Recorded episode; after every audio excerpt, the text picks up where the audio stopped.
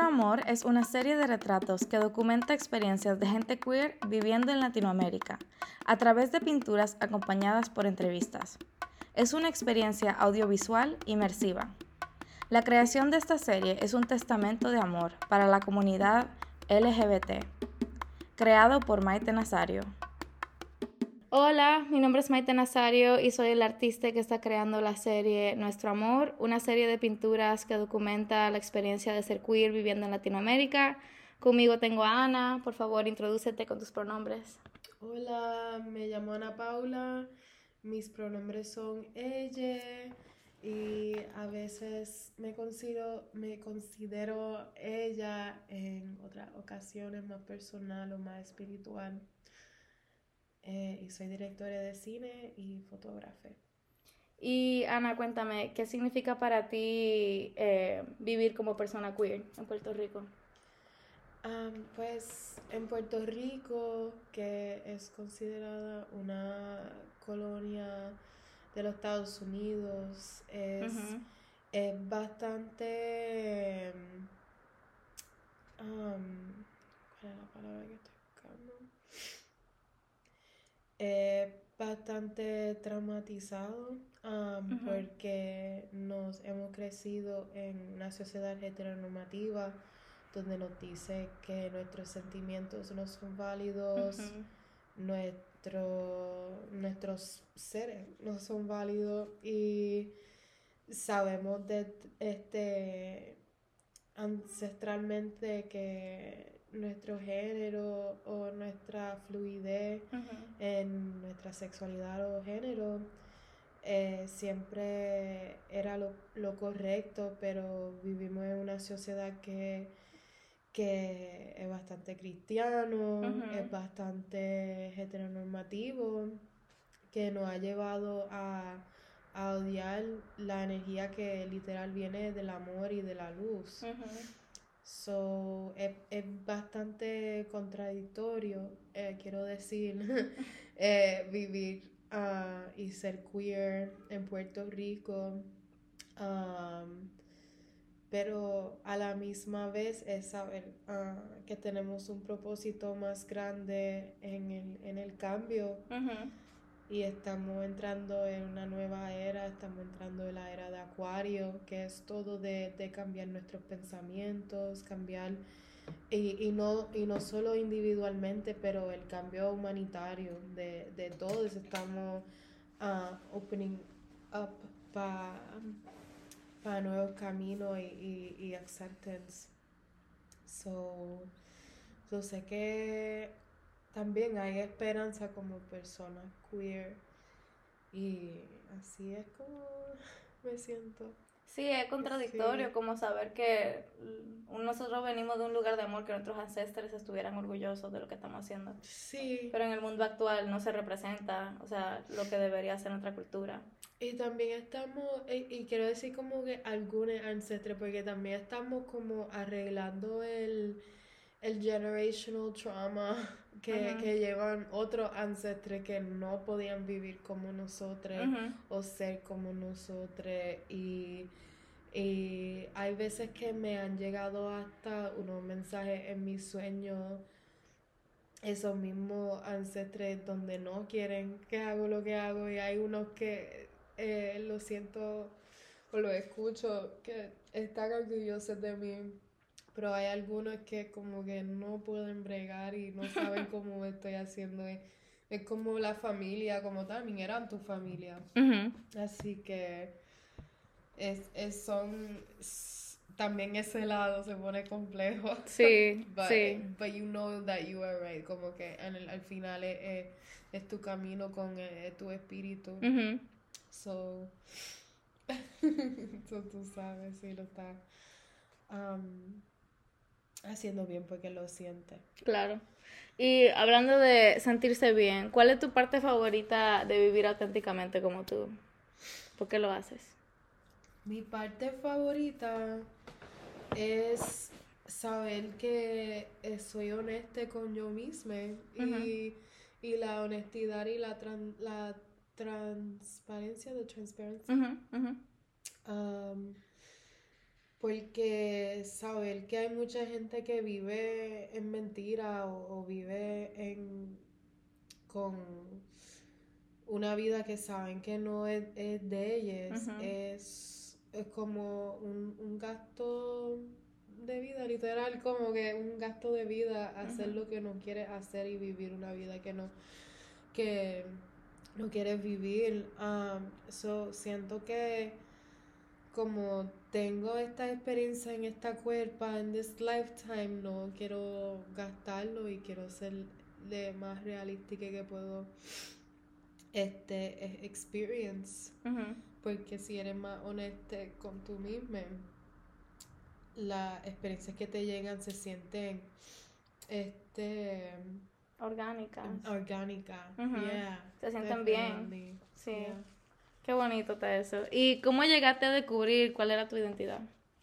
¿Cómo qué? ¿Cómo llegaste a descubrir cuál es tu identidad? Um, pues quiero decir una respuesta bastante basic, pero de verdad, pero no es basic, es como que um, es bastante straightforward, pero era por mi arte y mi forma de expresión que, que como hago cine y fotografía siempre estoy inspirada en la gente alrededor de mí y siempre estoy cogiendo información de lo que veo um, and con mi queerness o mi sexualidad eh, más específicamente siempre veía a las personas en el cine o veía las personas alrededor de mí eh, y entendí que la atracción que tenía de ellas, regardless of su género, uh, was was fair and was honest. Like I remember cuando de, estaba en quinto grado y vi Glee and I thought that was so normal. Y mis padres estaban como que no Glee. Okay, esto es lo que está en la televisión, pero yo estaba esto es súper normal. Las cheerleaders making out. Sí, Santana. Shout out to Santana y Britney. Shout out.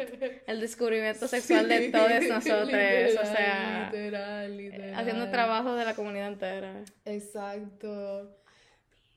R.I.P. R.I.P. Shout out. First. Naya Rivera, te debemos todo. Naya Rivera te lo debemos.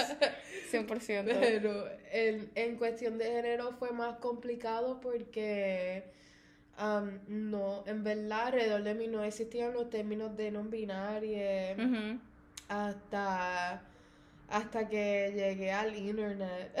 Llegamos todos al internet y ahí salió la fuente de, información y cómo realmente me sentí en mi cuerpo.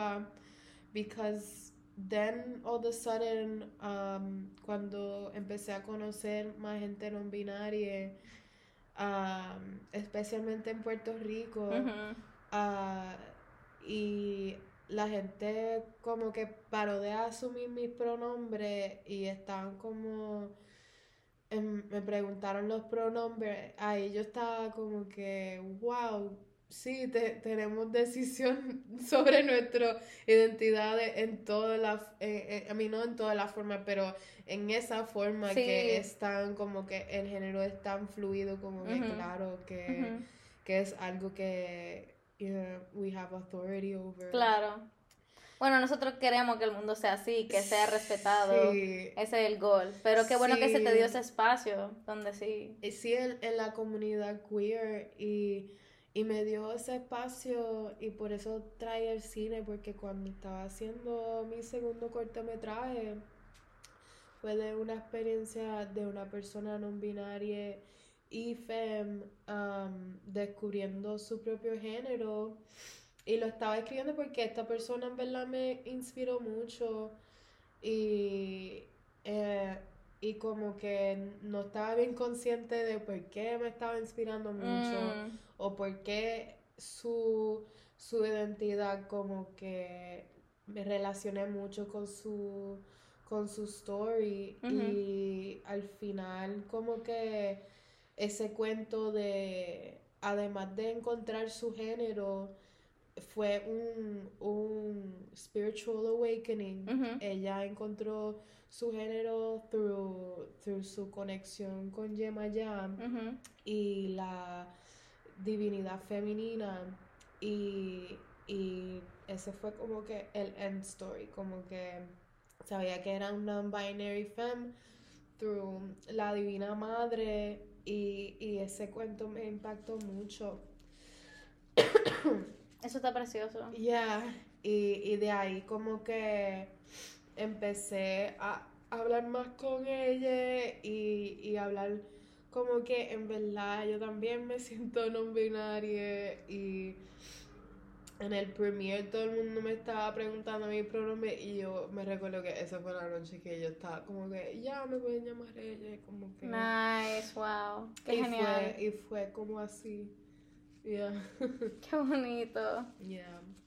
Pues de verdad que muchísimas gracias por compartir tu arte con el mundo porque he necesitado, o sea, crear cortometrajes que hablan sobre este tema es muy importante. Y no solo porque es importante hacerlo, pero es una documentación que va a quedar por el resto de, la historia del mundo, o sea, tu documentar eso es muy importante, así que gracias por hacer ese trabajo. ¿Y cuál es un deseo tuyo para el futuro de tu país y tu comunidad para cerrar aquí tu entrevista? Wow, tengo muchos. Puedes hablar los que quieras. El primero es que espero que hay más unidad entre nuestra propia, propia comunidad porque hay muchos aspectos que se deben llevar a cabo como en términos de apreciar más de la gente negra y trans en la comunidad y y no tan centralizar los cis o el hombre, porque sí podemos ser queer, pero el machismo todavía existe eh, deeply embedded eh, en todos y es como que un trabajo uh, internal que, que, tenemos que hacer. I mean, por eso existen, I mean, esto mundialmente y no solo es la comunidad de Puerto Rico, pero you know, por eso hay más, you know, male-centered gay clubs throughout the world where, where queer people are accepted. Como que my wish es que, que paramos de centralizar los hombres cis en la comunidad.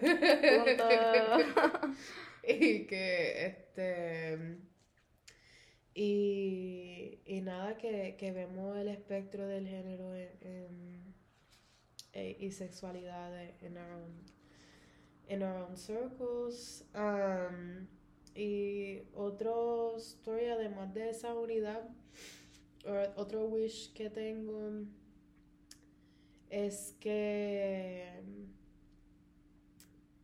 cuando tenemos esa unión, que la gente de verdad nos escuche y que nos para de usar como inspiración y y que para de coger cantos de nuestra experiencia para sus inspiraciones, whether eso es en arte o en, o en música o en política, como que, que de verdad pone la gente queer y le dan el trabajo o le dan la visibilidad, la visibilization. El reconocimiento que se merecen. Darle la flores a la gente queer, o sea, como que reconocer el trabajo. exacto. Y durante el tiempo que estamos vives también. Muy importante. So, ese mi, esos son como que mis dos deseos. Pero sé que eso pasa como que uno al otro. Es como internally haciendo el trabajo para que externally estamos este, más madures, quiero decir.